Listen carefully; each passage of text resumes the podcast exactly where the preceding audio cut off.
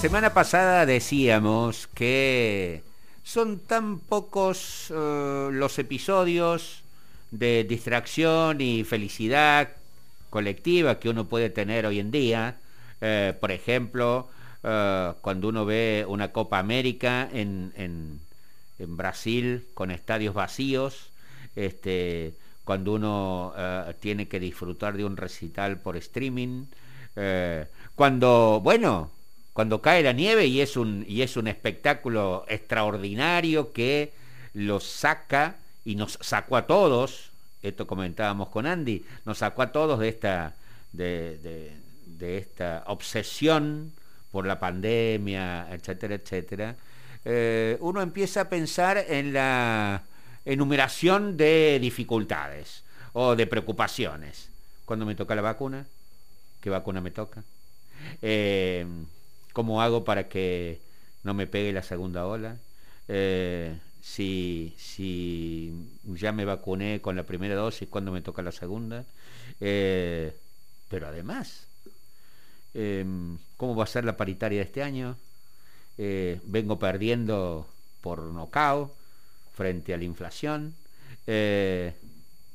cada vez que uno va al supermercado, uno dice, mi Dios, pero si con lo mismo si los mismos productos que llevaba hace 15 días, ¿por qué me sale tan, tanto más ahora? Eh, y uno eh, da cuenta de que sin duda los precios, la inflación, el sueldo que no alcanza, etcétera, etcétera, son parte de quién se lleva la tajada en, esta, en esta puja distributiva, en esta realidad de escasez y las dificultades que eh, la economía mundial eh, y la propia de Argentina eh, ha sido agravada con el tema de la pandemia. ¿Qué reflejarán las encuestas sobre lo que estamos hablando? para eso nos contactamos con nuestro columnista, especialista en opinión pública, Norman Berra. Norman, buen día, ¿cómo va? Buen día, Jorge Andy, ¿cómo andan? Bien, muy bien. ¿Qué, qué, qué se dice en las consultas que las encuestadoras hacen sobre el particular? Bueno, hay algunos datos interesantes, pues en las últimas semanas hemos visto varias señales del gobierno eh, que tienen que ver con que de alguna manera se asume ya que el objetivo inflacionario previsto en el presupuesto va a ser muy difícil cumplir, digamos, el ministro Guzmán había planteado una, una banda entre 29 y 33% para todo el año, para todo el 2021, pero entre enero y mayo ya tenemos un 21,5, es decir, en cinco meses tenemos casi 22, difícilmente podamos cumplir un objetivo de máxima del 33 anual. Entonces, atento a esa señal, el gobierno ha dado algunos guiños en el sentido de permitir la reapertura de paritarias para poder llegar al turno electoral con una economía doméstica con algún tipo de alivio con los salarios un poco más eh, en línea con los aumentos de precio o incluso pudiendo ganar algún punto por encima, ¿no? Y esto tiene que ver, como bien consultaste vos, con la percepción dominante en las encuestas, en el sentido de que casi el 50%, según la última encuesta de analogías, cree que el gobierno hoy es que tiene la mayor responsabilidad por el aumento de precios de los alimentos y los productos básicos, mientras que el 38% la asigna a los esto no, no es que el gobierno es culpable por el aumento, sino que es el que tiene responsabilidad por resolver, digamos, el tema de la de lo que los economistas llaman la puja distributiva, ¿no? La puja entre las ganancias de las empresas y los salarios de la, de la masa trabajadora, ¿no? El, en, esa, en ese sentido, ¿qué más allá de las responsabilidades que eh, la mitad de los consultados lo pone en, este, eh, bueno, en, cabeza del gobierno. Eh, más, eh, más especificidad.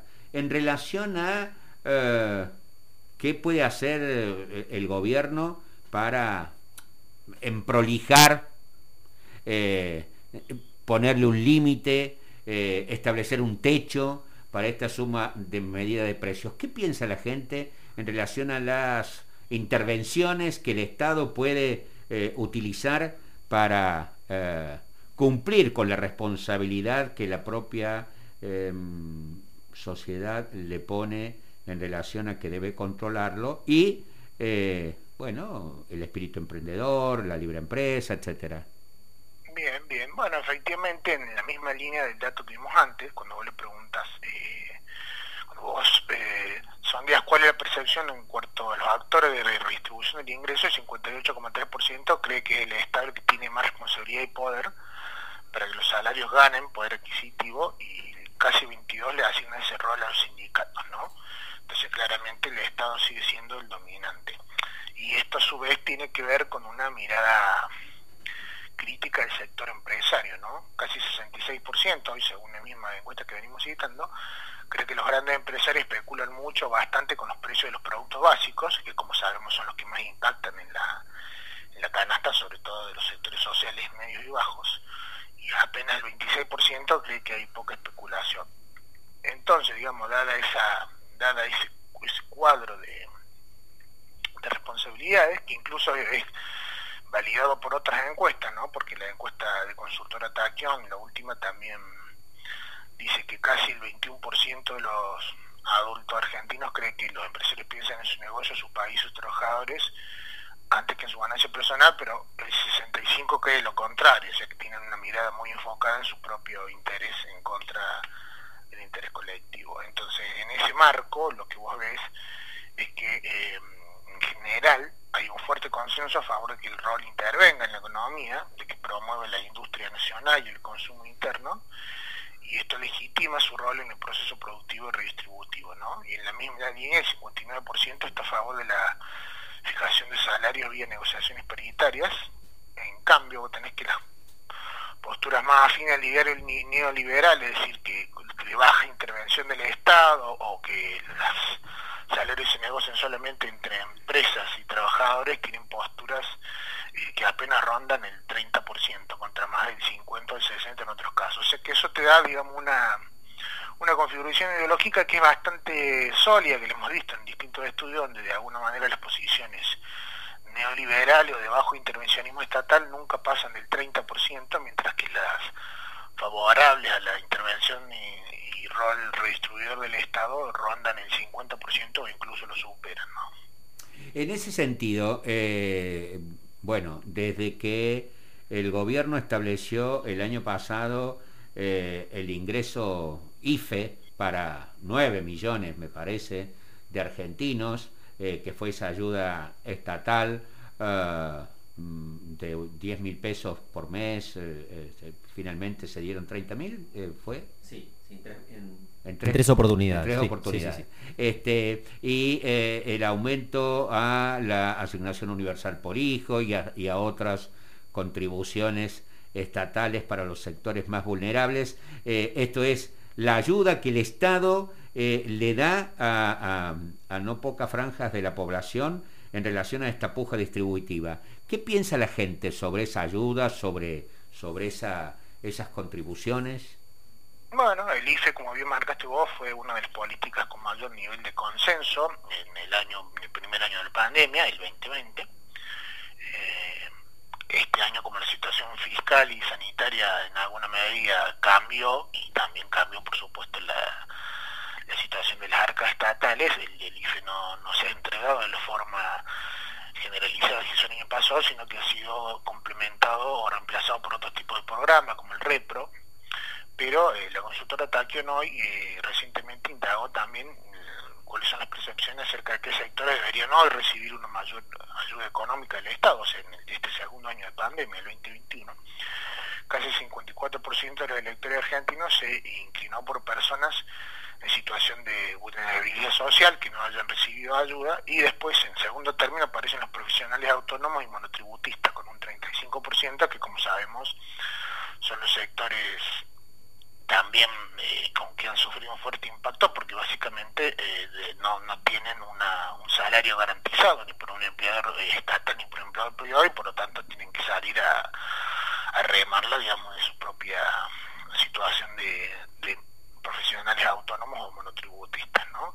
en esa línea tenemos que recordar digamos las, las últimas medidas del gobierno para estos sectores que incluso esta semana se, se eh, avanzó en la aprobación con modificaciones de un nuevo régimen de monotributo. En cuarto ter en tercer término aparecen en esa encuesta los comedores comunitarios, con un 23%, sabemos que no cumplen un rol solidario, o sea que también ahí hay una mirada de la opinión pública a favor de que esos sectores reciban apoyo estatal.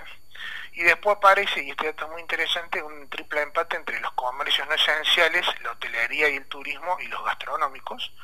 Son sectores que entre el 18,5% y el 14,1% de los, los argentinos piensan que deberían recibir ayuda y vos fíjate que son tres de los rubros más golpeados por la pandemia del COVID-19 tanto a nivel global como en nuestro país, como cuando vos ves, por ejemplo, la última estadística de Federación Hotelera de la República Argentina, ves que el sector que sin duda ha resultado eh, más dañado por la pandemia, ¿no?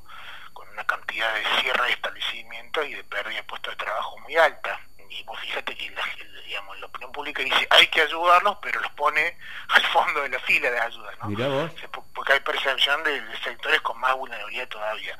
Esto marca lo, duro de la, de la pandemia, ¿no? Porque es como decir, che, sabemos que esta gente la está pasando muy mal, pero aunque la estén pasando mal, eh, hay gente adelante de la fila y de alguna manera la pandemia te plantea esta situación de, cierta crueldad de decir, che, puedo ayudar, pero no puedo ayudar a todos o no puedo ayudar a todos en ninguna magnitud. Entonces, de alguna manera, si yo tomara como índice de, la, de la urgencia de ayuda, lo que la percepción dice, y tendría este tablero de comando, ¿no? Bueno, empiezo por esta gente, sigo por esta, y esto lo ayudo cuando puedo, con lo que puedo, cuando puedo, aunque sé que son sectores eh, que han sido muy también, ¿no?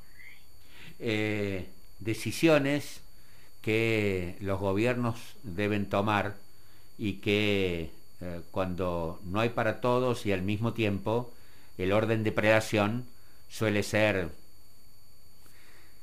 justo para unos e injusto para otros, ¿no? Sin eh, duda, sin duda. Gracias Norman, gracias por tu tiempo y buen fin de semana.